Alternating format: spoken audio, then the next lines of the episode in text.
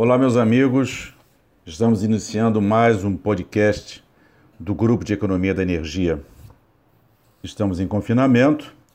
Nós temos o apoio do Guilherme Aguiar na sua residência. Meu nome é Renato Queiroz e teremos hoje uma conversa com um especialista em eficiência energética diretamente da Bahia. Cada vez mais se discute nos fóruns internacionais, podcasts, nas lives, sobre a política energética, a política econômica. No caso da política econômica, quais as ações para a recuperação das economias no pós-pandemia? Verifica-se que as soluções apontam da necessidade de um mundo mais, eh, vamos falar assim, controlado climaticamente.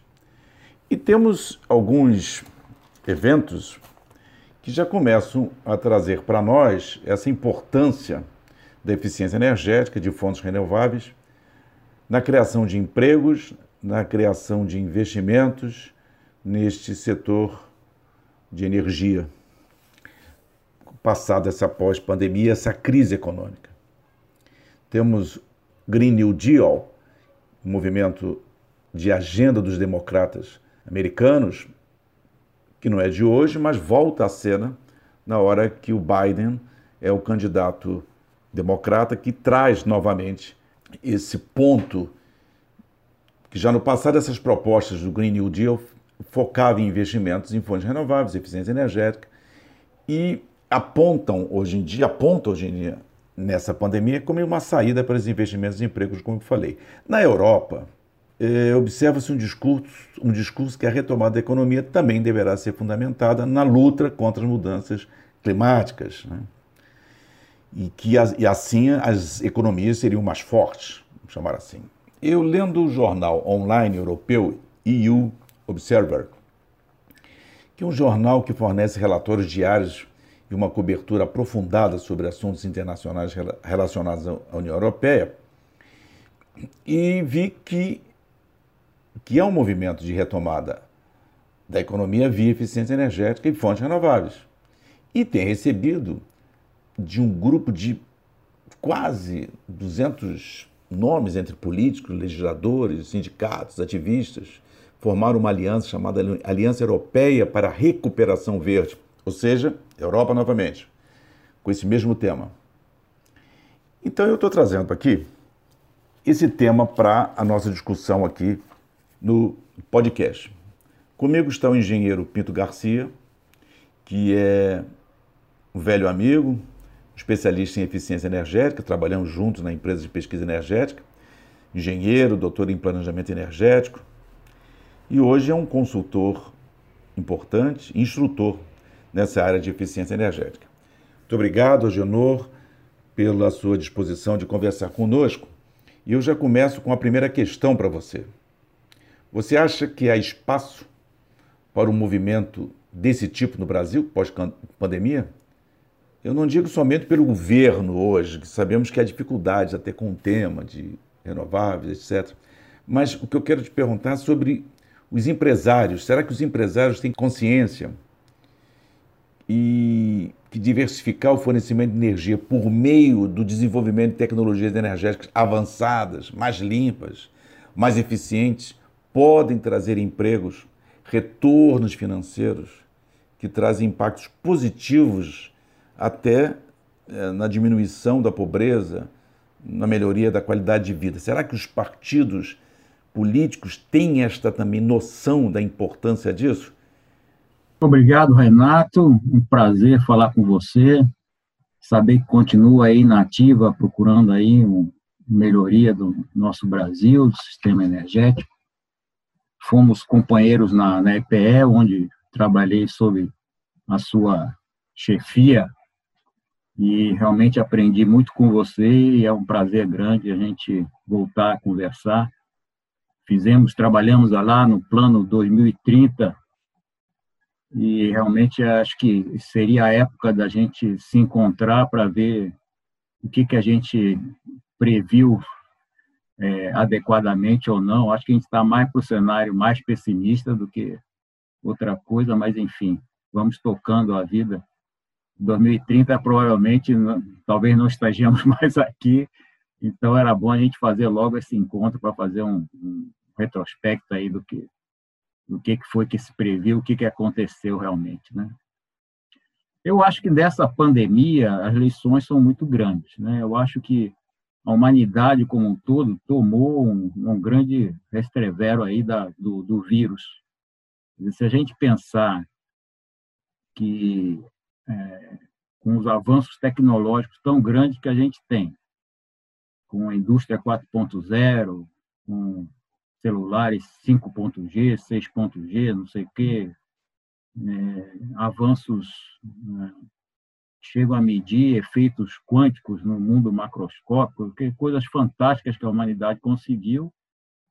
E nessa pandemia, ver pessoas morrendo por falta de respiradores, quer dizer, não fomos capazes de mobilizar os recursos tão grandes dessa sociedade para fazer o que se precisava fazer é, nessa pandemia. E não foi né, na África, quer dizer, a gente tem essa mania de, de viver um mundo tão desigual e, e, ter pouca atenção com, com pessoas que vivem em regiões mais difíceis, né, como na África, mas o, o próprio mundo desenvolvido, na Itália, na Espanha, pessoas morrendo por falta de respiradores, né? onde você tem capacidade industrial fantástica.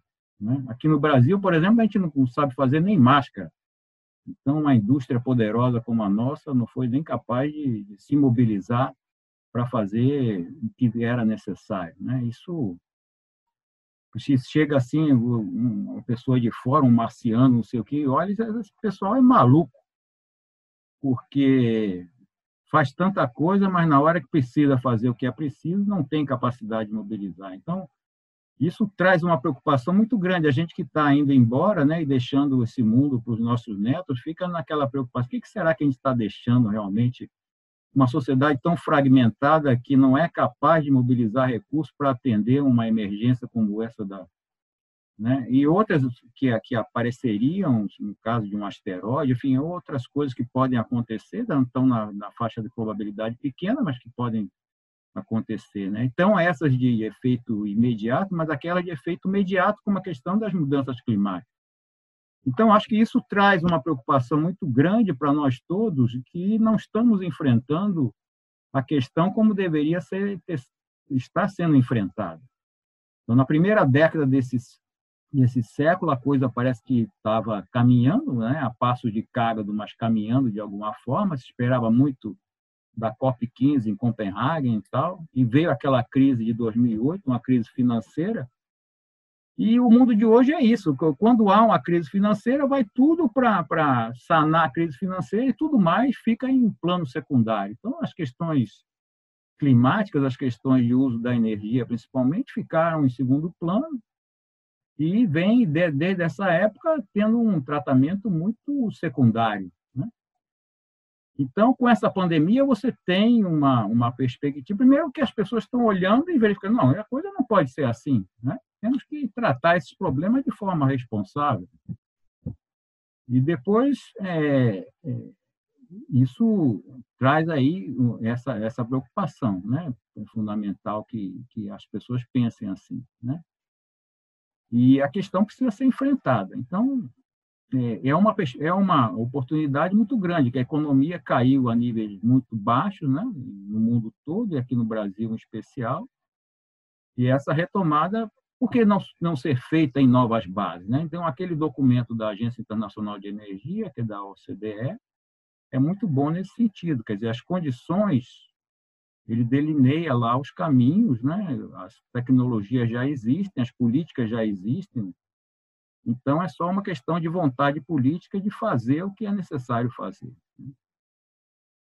É, a, a, questão do, da mudança climática dos combustíveis fósseis está aí, quer dizer, mais cedo ou mais tarde a gente vai, vai acabar o, as reservas fósseis e a gente vai ter que usar renováveis. Então é a oportunidade que a gente tem para usar esse resto aí de, de energias fósseis para pavimentar o caminho das energias renováveis. Né?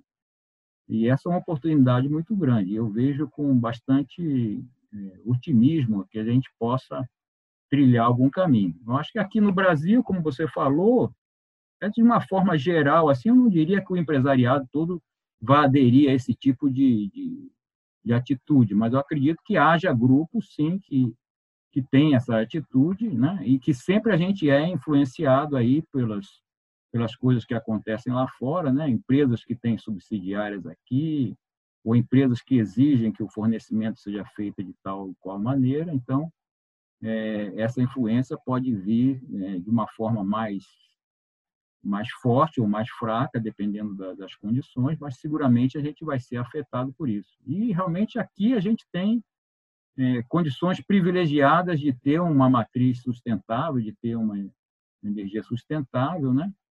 E, e a eficiência energética, embora a gente não seja ainda não esteja no, entre os primeiros países do mundo, né? A C3E botou a gente em vigésimo lugar, mas a gente tem condições, tem bons programas de eficiência energética é, e tem condições de alavancar mais mais ações de eficiência energética e ter e ter um país mais sustentável, né, em termos de, de, de energia, né?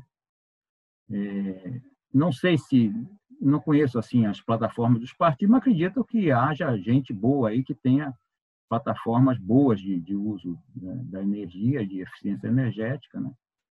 É, a gente teve uma experiência bastante desagradável nessa pandemia, que houve várias propostas para usar o dinheiro da eficiência energética para salvar as distribuidoras, sem ter uma visão clara da importância fundamental da eficiência energética, porque a eficiência, hoje em dia, as sociedades industriais de hoje em dia se caracterizam pelo uso intensivo da, da energia. Né? Então, a energia é uma questão de Estado. E cada vez que você se usa mais energia, mais equipamentos são produzidos, né? e a eficiência energética é o contraponto a isso. Então, ela é uma questão de segurança nacional, é uma questão de Estado. E você vê um projeto de um senador da República, por exemplo, é, propondo usar esse dinheiro PE sem sequer levantar um argumento contra a favor da eficiência energética. Quer dizer, não tem a mínima noção do que seja a importância né, estatal, né, do, do, poder de Estado sobre a eficiência energética, que é fundamental para, para, para a civilização moderna. Né? É, a ANEL, a própria ANEL, propor usar esse dinheiro né? sem contrapor, inclusive demitindo o superintendente lá da, da, da, da SPE, uma coisa absurda. Né? Então, é, felizmente, isso aí passou, né? tivemos, a, parece que a manutenção do programa, mas se, se, seguramente teremos que adotar outras atitudes mais fortes, né? porque o potencial de eficiência é muito maior e eficiência, como você sabe, né, e não custa a gente repetir, não é só equipamento eficiente. Eficiência é equipamento e uso eficiente. Ou seja, não adianta você ter um equipamento eficiente se você usa de forma eficiente. Eu gosto muito de citar aquele exemplo dos desses carros 4x4, tipo Ranger, não sei o quê, né, que você vê esses anúncios na televisão, do cara atravessando o rio, subindo montanha, e ele compra aquele carro e vai andar no asfalto a 10 km por hora no engarrafamento, né, movimentando 10 toneladas de ferro para transportar uma pessoa de 70 quilos. Ou seja, o, o, o, uso mais ineficiente da energia que se pode ter. Então, essa consciência né, do que, que é eficiente, do que, que não é eficiente, e do que, que a gente tem que ter como eficiência para poder ter um mundo sustentável, para deixar uma terra minimamente habitável para os nossos netos, é fundamental. Né? Eu acredito que essa é uma boa oportunidade, saindo dessa, dessa pandemia. Quer dizer, é, sair a gente não vai sair. Eu acho que vamos viver uma situação aí é, intermediária, né? E, mas, de qualquer jeito, a, a preocupação com, com as mudanças climáticas, com o uso da energia, tem que voltar. E quando você vê os estudos eh, que são feitos, a eficiência energética sempre cumpre pelo menos metade né, das metas aí a se economizar. Então, a importância da eficiência energética é fundamental. Né? Uma segunda questão que eu queria também dentro desse tema é o seguinte: como você acha que os programas de eficiência energética no Brasil, até você poderia falar um pouco sobre esses programas, né? Tivemos Procel, tivemos, temos, né, Procel, Compete, etc. Você pode falar um pouco para quem, para quem nos, que estão nos ouvindo, entendo, mas como é que eles estão neste momento? uma segunda questão que eu coloco a você. Você acha que isso evoluiu satisfatoriamente ao longo dos anos? É, como é que você acha que, que a gente pode, se for retomar esses investimentos em eficiência energética, como é que você acha é, que está essa situação hoje dos programas de eficiência energética? É, então, a, a, eficiência energética ela vai contra a, a, tendência natural da sociedade, que é o uso intensivo de energia. Então, se você entra, quando você entra num shopping e vê aquela montanha de equipamentos novos, né, de coisas novas para você comprar, você diz, pô, meu Deus, como é que a gente vai atingir um, um grau de sustentabilidade no uso da energia com tanto equipamento que é produzido, né? E se você deixa de produzir, a economia cai, é um inferno, etc. Então, é... então tem a, a, as políticas de eficiência energética, elas são fundamentais por isso, né? Porque elas vão contra a maré, né?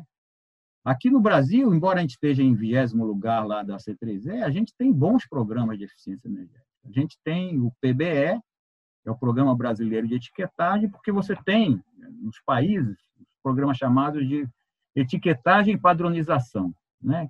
Então, esses programas eles visam retirar os equipamentos ineficientes do mercado. Então, você faz isso de duas formas. A etiquetagem informa para o consumidor qual é a eficiência dos equipamentos, para que você possa escolher aqueles que são mais eficientes, e a padronização retira por decreto aqueles que já estão com rendimento abaixo do que é normal ser produzido. Então, aqui no Brasil, a gente tem dois bons programas, que é o PBE, que funciona desde 1984, e que é o programa, o melhor programa que o, que o Procel já produziu, né, mas que conduz juntamente com o Inmetro. E o difícil nesse programa de etiquetagem é você ter confiabilidade na etiqueta. Quer dizer, o consumidor tem que olhar a etiqueta e saber que realmente aquele equipamento é, etiqueta A é, é, mais eficiente do que a etiqueta B ou C, etc. Né? Isso aqui no Brasil acontece. Inclusive, está comprovado que é, esse critério de etiqueta A ele serve como critério de escolha na hora de, de compra. Então, então, é muito difícil aqui no Brasil você ter, é, fazer com que o consumidor tenha confiança numa ação, principalmente numa ação governamental. Né? A gente sabe que o brasileiro é desconfiado, né? não é à toa. Então, e aqui a gente tem de confiança. Então, esse programa é um programa bom. E o CGIEE, que é o Comitê de Gestão dos Índices de Eficiência Energética, é o que faz a padronização. Então, ele chega num determinado momento e diz: não, a partir desse momento você não pode fabricar nem é, comercializar produtos abaixo desse rendimento. Né? Isso foi feito com motores de indução, que são o grande consumidor de, de energia elétrica na, na indústria e na, nas, nas outras instalações também, né? e com vários outros tipos de equipamento com bons resultados, né? com resultados muito bons. Só que esses programas, é claro, eles têm que ser aperfeiçoados, né? O Inmetro tem que ter mais, mais verba, mais financiamento para fazer mais testes, né? Avançar mais no setor industrial, né? O CGIE também tem que, é, não, por exemplo, você não, não pode estabelecer arbitrariamente esses índices, né? Esses índices têm que ser baseados em estudos, né? Eles, têm, eles não podem é, desmobilizar a indústria. Né? Então, não é fácil você estabelecer índice mínimo de rendimento. Né? Mas isso é feito no mundo todo e aqui no Brasil feito também. Então, são, são bons programas. Né? Além disso, você tem o Procel, né, como você falou, desde 1985, já vão ser 35 anos de Procel, né, com, com fases boas e fases não tão boas, é, o Procel hoje vive um outro momento, onde foi retirada a, a principal subvenção dele, que era a RGR, né, do, da conta de energia, e agora ele conta com 20% do PE, né, do Programa de Eficiência Energética. Então, o Programa de Eficiência Energética é 0,5% da conta de todos os consumidores de energia elétrica, que vão, é, então, é, 80% para o PE, que é implementado através das concessionárias sob as regras da, da ANEL, e 20% para o Procel. Né? É, bom, esse decreto eu não sei, eu realmente não, não, não concordo muito, mas enfim, o Procel é, já teve bons programas, o melhor programa dele, sem dúvida, é o, o PBE, em conjunto com o Inmetro, né? Mas o Procel sofre de uma, de uma, de uma, não sei, de uma patologia, não sei, é, é, ele quer fazer a eficiência energética. Né? Quando a, a função dele seria destravar né, as barreiras para que o mercado de eficiência energética funcionasse. O que faz o, um pouco o PE, um, que poderia fazer melhor também, mas faz melhor do que o Procel. Né? Porque é o seguinte, o, o, as, as, muitas medidas de eficiência energética elas são viáveis, né? são viáveis economicamente e elas não se implementam por uma série de barreiras, né? falta de conhecimento, falta de financiamento, é, falta de confiança na, nas ações de eficiência energética. Então, é esse tipo de coisa que o Procel tinha que trabalhar. Não fazer eficiência energética em si, porque aí não há dinheiro que chegue. O que você tem que fazer é remover essas barreiras. Então, o, o PE, por exemplo, a, atualmente, a partir de 2013, a partir de um estudo feito lá pelo, pela equipe do professor Januzzi, do qual fiz parte, etc., a gente instituiu a seleção dos projetos através de chamada pública de projeto, que, na verdade, é um leilão de qualidade e preço, um leilão de eficiência energética. Né, você faz com que as ESCOs procurem os clientes, que é a função das ESCOs, né, das empresas de serviço de energia, elas procuram os clientes e apresentam projetos, as chamadas públicas de projetos, que são levadas a cabo pelas concessionárias de distribuição de energia. Né? Então, é, é, esses projetos são selecionados por um critério de qualidade e preço, onde o preço que é representado pela relação custo-benefício representa de 30% a 40% dos pontos, e o restante dos pontos são critérios de qualidade, experiência, é, quantidade de energia economizada, retirada de demanda na ponta e outros critérios. Né? Então, você seleciona aqueles projetos que têm maior potencial de alavancar outros projetos e mobilizar recursos para, para alavancar mais eficiência energética. Né? E se procura, de forma bastante enfática, incentivar o que a gente chama de contrapartida, ou seja, fazer o consumidor participar do projeto. Então, o PE financia uma parte e o consumidor financia outra parte, para ele aprender a fazer esse, esse, esse processo e passar a fazer sozinho. A ideia é que o PE sirva de estímulo né, e de, de mostrador como é que a coisa funciona para que isso possa se multiplicar. Né? Então, eu acho que a função do Procel principal, principal seria apoiar esse, esse, esse movimento do PE. Né? porque a ANEL ela não tem, não tem capacidade de contratar serviço. Então, todo esse desenho né, da chamada pública de projeto, depois do, da, da MV, que é a forma de você medir o resultado da eficiência energética, né, que é uma coisa um pouco mais complicada, que você não pode medir diretamente, né, que é energia que você não consome, você não pode medir diretamente. Né? Então, tem todo um processo. E tudo isso foi feito com auxílio da GIZ, que é aquela agência de cooperação Brasil-Alemanha, porque a ANEL não pode contratar. Então, tem um paradoxo, quer dizer, você tem um programa que tem uma verba de 800 milhões de reais por ano, mas você não pode usar nem 4, nem 2 milhões para fazer um acompanhamento do programa. Quando você pega qualquer programa de eficiência energética né, da literatura, você vê que 5 a 10% do, do, do dinheiro do programa é utilizado para avaliar o programa, em geral por uma entidade externa. Né? Isso é fundamental para você saber o que, que deu certo, o que, que deu errado, o que, que pode ser melhorado. Aqui não, a gente não faz isso e aí fica na, na, base anedótica, né? Eu acho que deu certo, eu acho que deu errado, isso aqui eu acho que foi bom. Por exemplo, a gente não. A gente instituiu esse, essa chamada pública de projeto em 2013, fez uma avaliação em 2015, na, na primeira fase, uma fase experimental, né? através, inclusive, com recurso da GIZ, fizemos um seminário em Brasília, etc., fizemos alguns ajustes do programa, e a partir daí não se fez praticamente mais nada. Né? A gente fez, eh, o ano passado, foi feito um, programa, um projeto de P&D para fazer um observatório do, do PE, muito bem feito, foi feito um, um programa, né, junto com o CIASE, que é o Sistema de Inteligência do Sistema Elétrico. É, o programa em si ficou muito bom, mas os dados ainda não estão confiáveis. A gente não conseguiu ainda mobilizar as concessionárias para ajeitar a base de dados, etc. Então, tudo tem essa, essa falta de, de continuidade nos processos. Né? Vai tudo assim aos trancos e barrancos, dá um solavanco, dá outro solavanco. Né? Então, eu acho que o Procel, é, porque o que acontece? Lá fora, você não tem assim essa separação entre eletricidade e combustível que a gente tem aqui.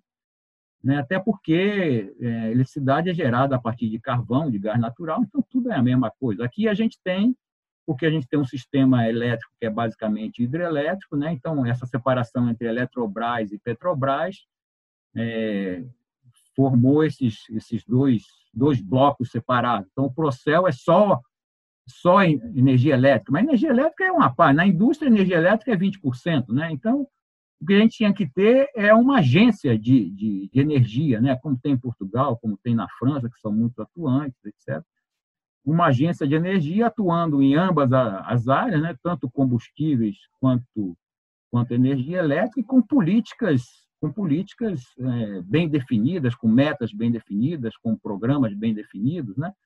A gente fez um programa nacional de eficiência energética, né, baseado no plano que a gente fez lá na EPE de 2030, então no plano nacional, mas acabou sendo uma coxa de retalhos, com uma opção de, de programas, sem um orçamento, sem meta definida, um negócio que na, na prática não teve, não teve resultado. Né? Então, é, é, tem muita coisa para a gente avançar. Né? A gente tem bons programas, como eu falei, tem o Procel, tem o PBE, tem o PE, que funciona, né?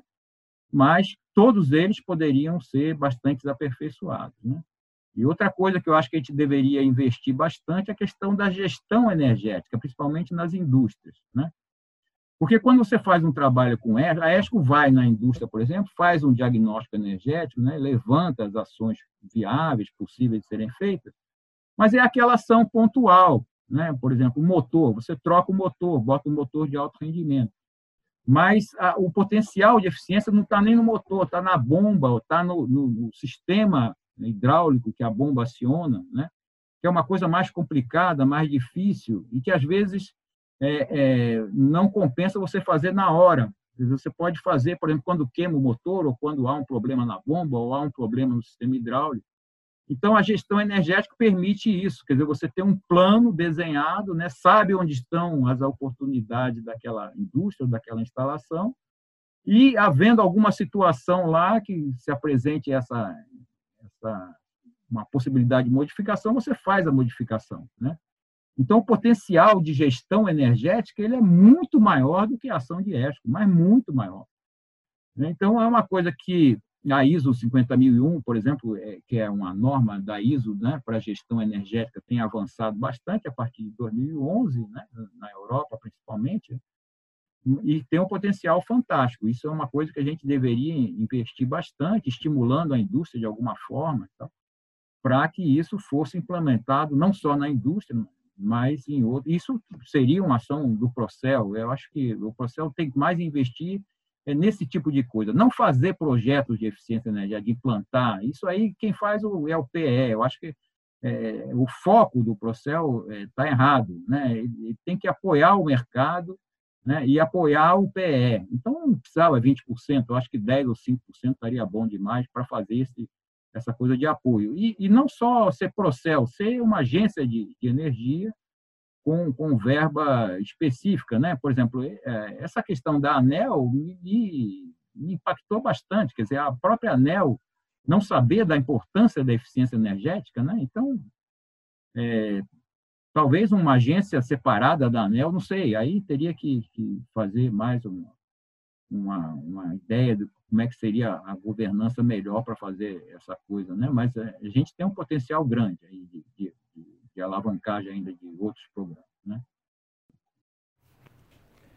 Agenor, uma última questão que eu queria colocar para você é o seguinte. Eu tenho uma preocupação com essa visão liberal tupiniquim brasileira, bem diferente de outros países que você vê. Na Dinamarca, que o Partido Liberal de centro-direita defende investimentos públicos bilionários nas áreas como infraestrutura, construção civil, turbinas eólicas, em alto mar e tal. Quer dizer, isso não tem nada a ver de esquerda-direita, né?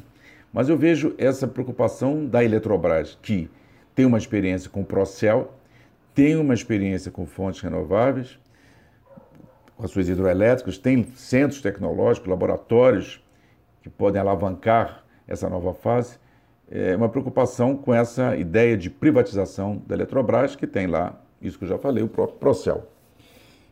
E emendo nessa questão o seguinte: é, quais são os segmentos no campo da eficiência energética que você acha que nós deveríamos inicialmente priorizar nessa retomada econômica? É, porque, afinal de contas, as ações de eficiência energética abrangem edificações, transporte, indústria, residência. O que você acha é o seguinte: olha, esse caminho era mais rápido a gente começar com isso e trazendo, então, é, já bons resultados, investimentos e ações. É, gostaria que você, nós estaremos, então, depois das suas, das suas, respostas, nós vamos encerrar o nosso podcast, mas eu gostaria é, dessa tua avaliação, por favor. É, Renato, é, essa questão de privatizar tudo está é, se mostrando totalmente inviável, né? A pandemia mostrou isso, né? Do sistema de saúde, né? Essa, essa falta de mobilização da sociedade para fazer o que é necessário, a gente vê que o setor é, de mercado, ele não pode responder a todas as questões, né? Você tem que ter um Estado minimamente forte para tomar as atitudes que sejam necessárias, especialmente num país com tremenda desigualdade como o nosso. Né? Você não pode deixar a população desassistida. Né? A questão de mercado beneficia aí o sistema financeiro, né? a alta elite, mas deixa desamparado a grande maioria do povo. Então, não pode ser isso. Né? Você tem que ter um Estado forte, claro que democrático, né? com, com um mecanismo democrático, mas um Estado forte para tomar as atitudes que são necessárias. E elas estão se mostrando cada vez mais necessárias. Né? É, então, a Eletrobras também. A Eletrobras ela foi facetada, quer dizer, porque a Eletrobras dos anos 80, dos anos 70, não é mais a Eletrobras que a gente tem hoje. Né? Então, o Procel ele foi criado nessa época dos anos 80, quando a Eletrobras respondia por todo o sistema elétrico, né, desde a geração até distribuição, transmissão e comercialização. E hoje já não é mais assim. Então, a, questão do processo, que eu já coloquei na, na, outra questão, eu acho que o mais adequado seria uma agência de energia, não sei se sob o âmbito da, da, da Eletrobras, talvez não, nem da Petrobras, com uma, uma certa autonomia, mas que é, pudesse tomar as ações necessárias aí no, no, no, no campo da, da, da, eficiência energética, né? É, e os setores, assim, eu acho que o, o, o PE ele, ele responde bem ao setor público, ele responde bem ao setor de baixa renda, né? É, o setor comercial ele está começando a, a, a, entrar, então precisaria de mais estímulos, né? De você avaliar realmente os resultados dessas chamadas públicas, incrementar mais as chamadas públicas né, incentivo mais aos financiamentos. Né? Você tem um financiamento do, do, do BNDES, mas é um financiamento bastante complicado, precisaria um pouco é, que esse financiamento fosse mais acessível às próprias ESCOs, né? É, e nessa parte e da parte da indústria, eu acho que o incentivo à gestão energética, como eu já falei, né, através talvez de algum imposto, alguma isenção de imposto, alguma coisa para incentivar que as indústrias pudessem é, adotar sistemas de gestão energética, inclusive com metas né, de, de consumo de energia, etc. Né, no setor de transporte, você tem uma, uma, uma variedade muito grande de possibilidades né, que vão desde a eficiência dos veículos até as estradas. Por exemplo, o teletrabalho é uma grande ação de eficiência energética no setor de transporte, né, que vai economizar uma quantidade de transporte fantástica. Né? Então, é preciso uma ação bastante abrangente, né? Que o Compete ele ele nunca foi capaz de mobilizar aí a sociedade para grandes ações. Então precisava, por isso que eu digo uma uma, uma agência de energia, né? Que pudesse é, unir a capacidade lá do Procel com, com a, o, o, potencial que a gente tem no setor de combustíveis, né, e biomassa, etc., seria bastante adequado, né? Bom, estamos encerrando o nosso podcast do Grupo de Economia da Energia. Eu agradeço muito a participação do Agenor Pinto Garcia, consultor especialista em eficiência energética. Muito obrigado, eh, Agenor. E acho que o tema está aberto para outras conversas sobre renováveis, sobre eficiência energética, num processo de novos investimentos, de recuperação da economia com investimentos nessas áreas especificamente que nós citamos. Muito obrigado, Renato. Foi um prazer participar. É um tema tão importante para a nossa sociedade, para o nosso momento, né, e para os nossos, nossos netos, né? E estou aí aberto a qualquer é, solicitação que você tenha a esse respeito, né? E, e estamos muito esperançosos que a gente possa avançar nesse campo. Um abraço para todos. Bom, muito obrigado a todos que estão nos ouvindo. Nós temos já outro podcast que vocês podem dar uma olhadinha e ver, bem como o Instituto de Economia também tem feito várias gravações de vídeos que no canal do Instituto de Economia da UFRJ vocês podem também ver esses vídeos. Muito obrigado.